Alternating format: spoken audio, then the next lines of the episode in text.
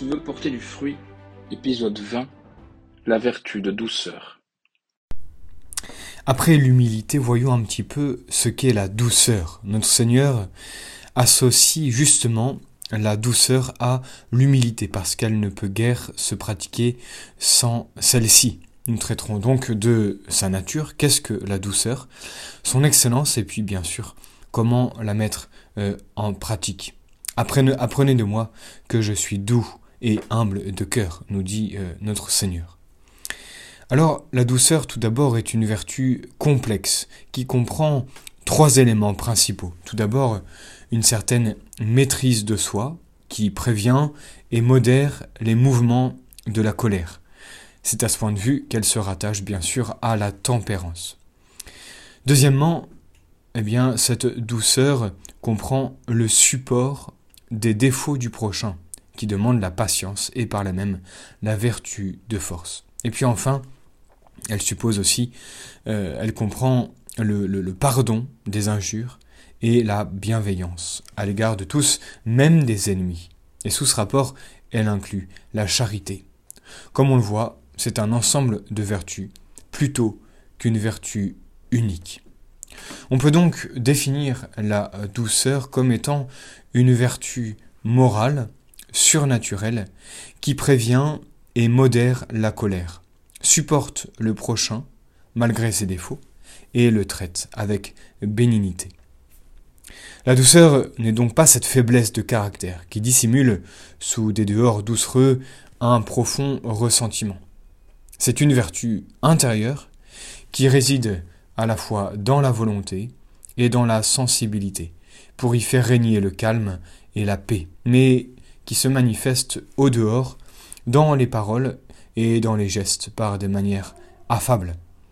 Elle se pratique à l'égard du prochain, mais aussi envers soi-même, comme aussi envers les êtres animés ou inanimés. La douceur est une vertu excellente en soi et aussi dans ses effets. Tout d'abord, en soi. Elle est, dit M. Ollier, la consommation du chrétien, car elle présuppose en lui l'anéantissement de tout le propre et la mort à tout intérêt. Aussi ajoute-t-il, la vraie douceur ne se rencontre presque jamais que dans les âmes innocentes, dans lesquelles Jésus-Christ a fait un séjour continuel depuis la régénération sainte.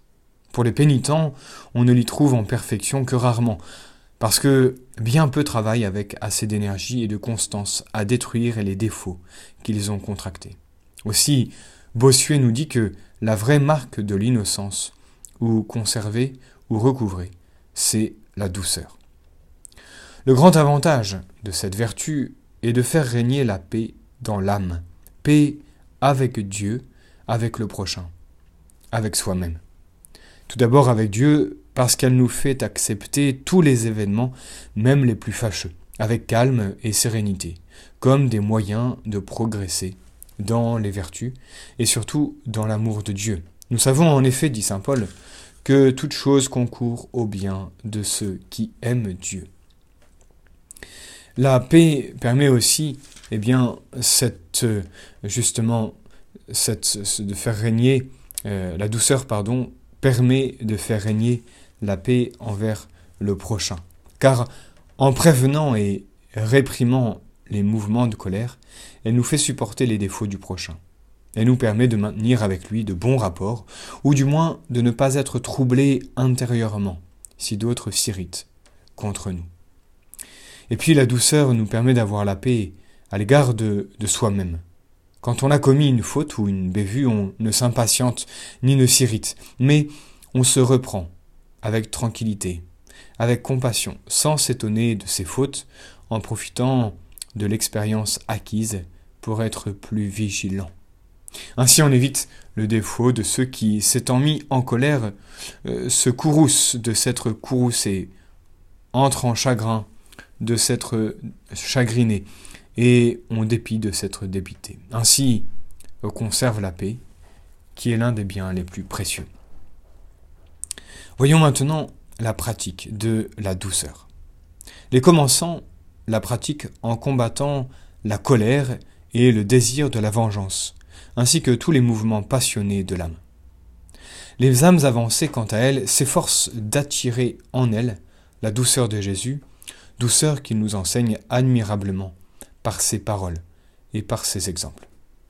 Il attache tant d'importance à cette vertu qu'il a voulu qu'elle fût annoncée par les prophètes comme euh, un des caractères du Messie, et que l'accomplissement de cette prophétie fut marqué par les évangélistes. Il s'offre à nous comme un modèle de cette douceur, et nous invite à être ses disciples parce qu'il est doux et humble de cœur. Jésus réalise parfaitement l'idéal de douceur tracé par les prophètes quand il prêche l'Évangile. Ce n'est pas avec ton contention, animosité ou aigreur, mais avec calme et sérénité. On peut remarquer qu'il n'y a pas d'éclat de voix, de cris inutiles, de paroles de colère. Le bruit passe et ne fait pas de bien. Ses manières seront si douces qu'il ne rompra pas le roseau à demi brisé, et n'éteindra pas la mèche qui fume encore, c'est-à-dire la petite étincelle de foi et d'amour qui reste dans l'âme du pécheur. Pour attirer les hommes, il ne sera ni triste, ni, turbulent. Tout en, lui tout en lui respirera l'amabilité, et il invitera ceux qui sont chargés de labeur à venir chercher le repos en lui. À l'égard des apôtres, sa conduite est pleine de douceur. Il supporte leurs défauts, leur ignorance, leur rudesse. Il procède avec ménagement, euh, ne leur révélant la vérité que par degrés, dans la mesure où ils peuvent la supporter et laissent au Saint-Esprit le soin de compléter son œuvre. Il les défend contre les accusations injustes des pharisiens qu'il leur reproche de ne pas jeûner, mais il les réprimande quand ils manquent de douceur à l'égard des enfants qui se pressent autour de lui, ou quand ils veulent attirer le feu du ciel sur un bourg de Samarie. De plus, Jésus conseille la douceur aux ouvriers apostoliques. Ils auront la simplicité de la colombe et non l'astuce du serpent. Ils seront comme des agneaux au milieu des loups. Ne résisteront pas au mal, mais présenteront la joue gauche à celui qui les frappe sur la joue droite. Ils donneront leur manteau, leur tunique plutôt que d'aller en justice, et prieront pour ceux qui les persécutent. Aux pécheurs, même les plus coupables, Jésus pardonne volontiers, aussitôt qu'il voit en eux la moindre trace de repentir. C'est avec beaucoup donc de délicatesse qu'il obtient les aveux, par exemple, de la Samaritaine, qu'il obtient sa conversion, qu'il pardonne à la femme pécheresse et au bon larron, car il est venu appeler non les justes, mais les pécheurs à la pénitence. Comme un bon pasteur, finalement, il va chercher la brebis égarée, et la ramène au bercail sur ses épaules, il donne même sa vie pour ses brebis. Pour imiter notre Seigneur, eh bien, nous essaierons d'éviter les disputes, les éclats de voix, les paroles ou actions blessantes ou brusques, pour ne pas éloigner les timides. Nous nous efforcerons de ne jamais rendre le mal pour le mal, de ne rien briser ou casser par brusquerie, de ne pas parler quand nous sommes en colère. Nous essaierons au contraire de traiter avec ménagement tous ceux qui nous abordent, de conserver pour tous un visage gai et affable, même s'il nous fatigue et nous ennuie, d'accueillir avec une bonté particulière les pauvres, les malades, les pécheurs, les timides, les enfants, d'adoucir par quelques bonnes paroles les réprimandes que nous sommes obligés de faire, de rendre service avec un saint empressement, faisant même quelquefois plus que ce qu'on nous demande, et surtout le faisant gracieusement.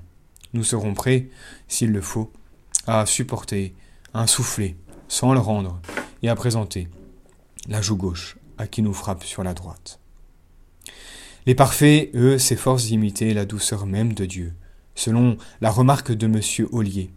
Il est la douceur par essence, et lorsqu'il en veut rendre l'âme participante, il s'établit tellement en elle qu'elle n'a plus rien de la chair ni d'elle-même, mais elle est toute perdue en Dieu, en son être, en sa vie.